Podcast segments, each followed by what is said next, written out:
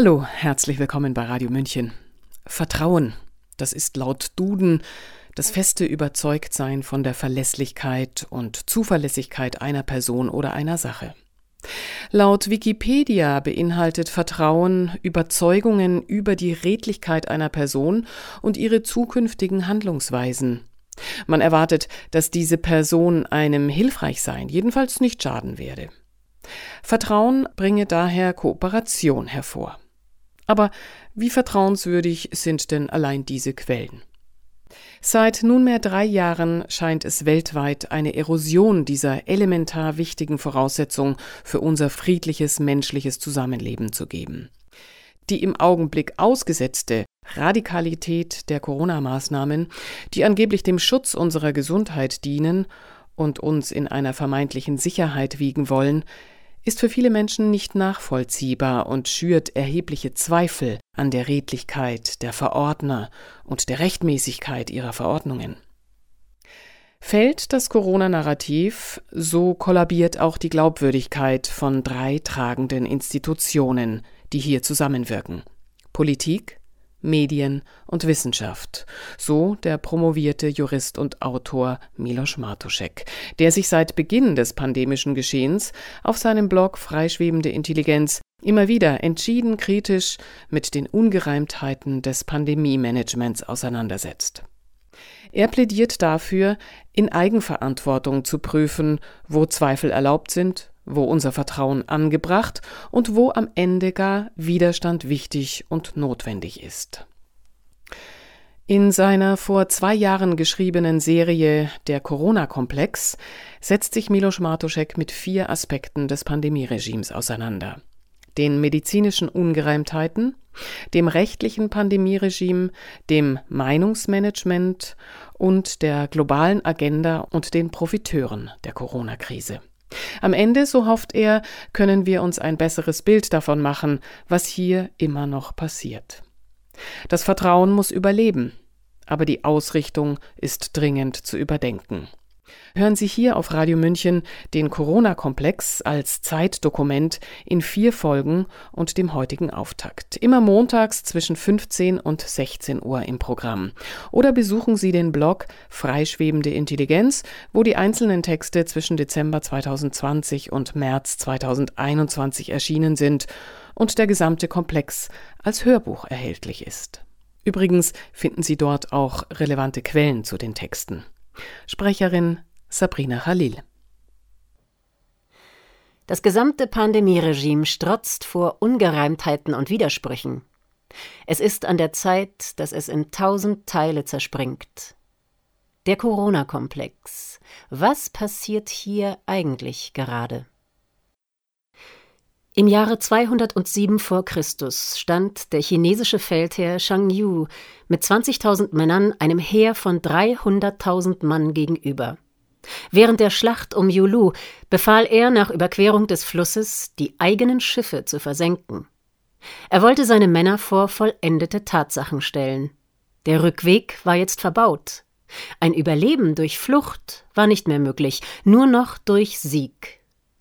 Das Versenken eigener Schiffe oder Verbrennen von Brücken steht heute sprichwörtlich für die Situation des fait accompli, für die vollendete Tatsache. Die Geschichte um SARS-CoV-2 hat keinen richtigen Anfang und bisher auch kein richtiges Ende. Aber sie ist eine Geschichte der vollendeten Tatsachen. Plötzlich war ein Virus in der Welt. Und die Bekämpfung des Virus durch die Politik folgte der Strategie Shang Yus, es geht nur noch vorwärts, alternativlos und im Eiltempo. Eine Rückkehr zur alten Normalität wird weiter in die Zukunft verlagert, von immer neuen Maßnahmen und Bedingungen abhängig gemacht oder sogar ausdrücklich ausgeschlossen.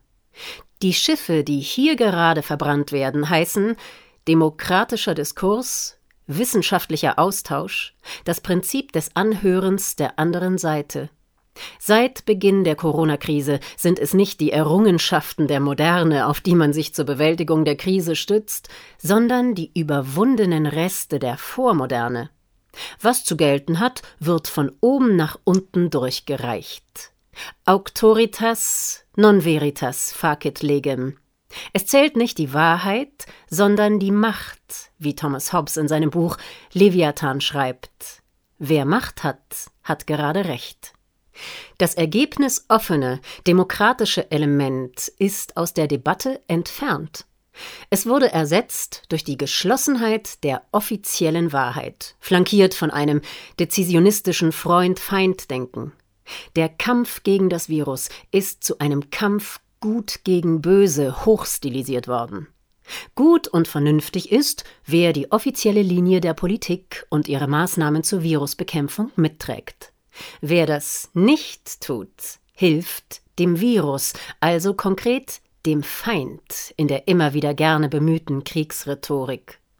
Und wer dem Feind hilft, ist natürlich ein Verräter und muss stumm geschaltet, ausgeladen, diffamiert oder sonst wie leise gestellt werden.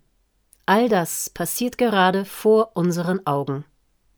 Es ist dabei egal, wie renommiert die Kritiker sind oder wie zahlreich und hochwertig die kritischen Studien sind, die der aktuellen Politik widersprechen. Wenn jedoch einem Thema die wissenschaftliche und demokratische Diskussionsgrundlage entzogen wird, befinden wir uns auf dem Terrain des Glaubens. Zitat Glauben Sie keinen Gerüchten, sondern nur den offiziellen Mitteilungen, Zitat Ende, meinte Angela Merkel in einer Fernsehansprache vom 18. März 2020. Sie fügte an, Zitat, Wir sind eine Demokratie. Wir leben nicht von Zwang, sondern von geteiltem Wissen und Mitwirkung. Zitat Ende. Dieser Satz wurde seit Krisenbeginn nicht mehr eingelöst. Damit befinden wir uns am Punkt der Entscheidung, dem Moment der Wahrheit. Die Politik, ein Teil der Wissenschaft und ein Großteil der Medien sind in einen Kampf gezogen, ohne die Möglichkeit des Rückzugs offen zu lassen. Viel Vertrauen wurde zerstört. All diejenigen, die das offizielle Covid-Narrativ weiter stützen, sind nun in der misslichen Situation, dass sie selbst diese Pandemie brauchen, um zu überleben. Die Behauptung, dass es sich hier gerade um ein gefährliches Virus handelt und die Maßnahmen zu dessen Bekämpfung richtig sind, muss um jeden Preis halten. Fällt das Narrativ, kollabiert die Glaubwürdigkeit von drei tragenden Institutionen Politik, Medien und Wissenschaft. Doch kann das Covid-Narrativ halten?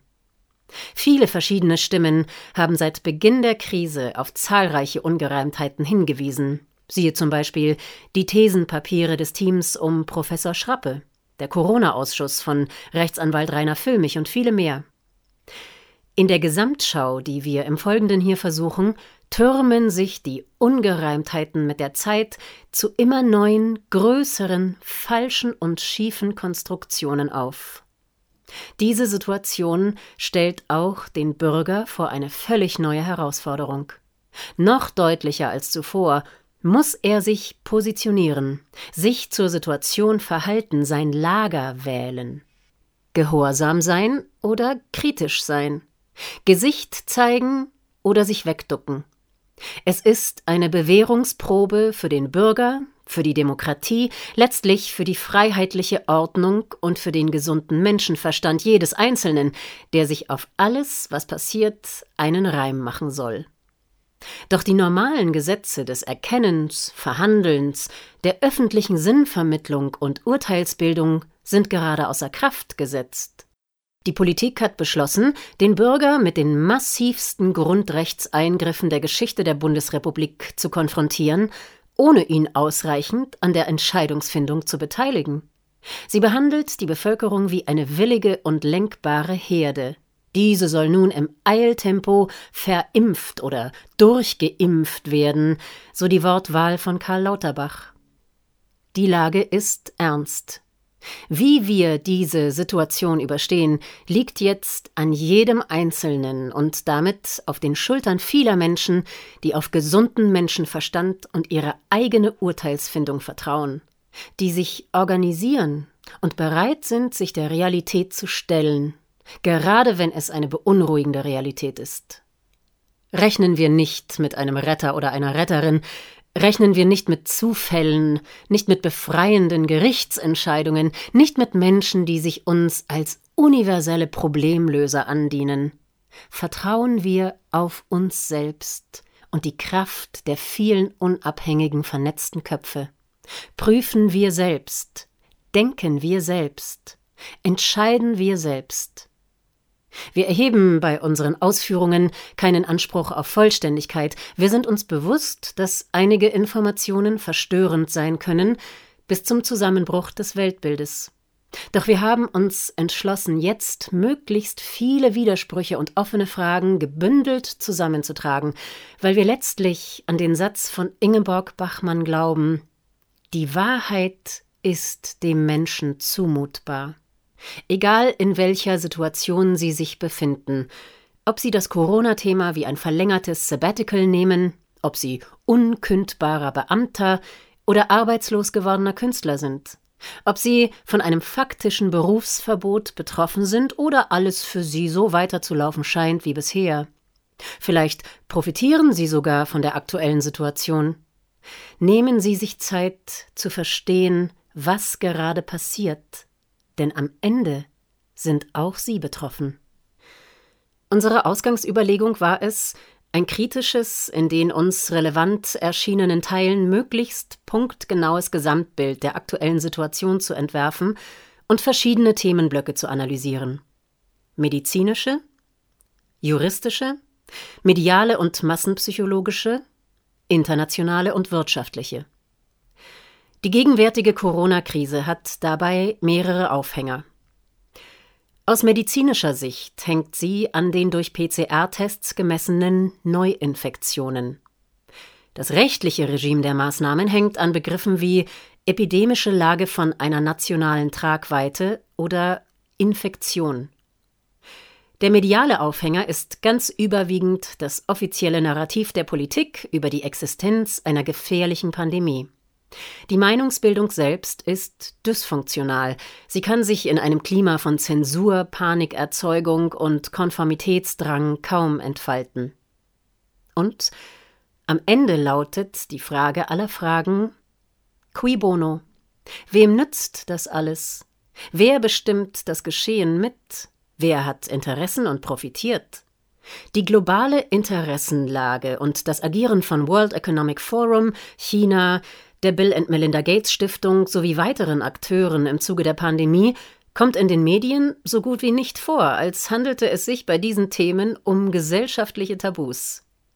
Wir gliedern unsere Ausführungen also thematisch in mehrere Teile. Medizinische Ungereimtheiten, das rechtliche Pandemieregime, das Meinungsmanagement und die globale Agenda von WEF, China und Co. Im Idealfall ergibt sich aus der Gesamtschau der Dinge ein Gesamtbild der Lage, das schlüssiger ist als das Bild, das wir jetzt haben. Sie hörten den Auftakt zum vierteiligen Corona-Komplex von Milos Martuszek, den er zwischen Dezember 2020 und März 2021 verfasst hatte. Hier bei Radio München hören Sie die Folgen jeden Montag zwischen 15 und 16 Uhr im Programm. Nachzulesen sind sie auf dem Blog Freischwebende Intelligenz, wo Sie auch die relevanten Quellen zu den Texten finden und der gesamte Komplex auch als Hörbuch erhältlich ist. Sprecherin Sabrina Khalil. Mein Name ist Eva Schmidt und ich wünsche uns allen Lernen aus der Vergangenheit. Ciao, Servus.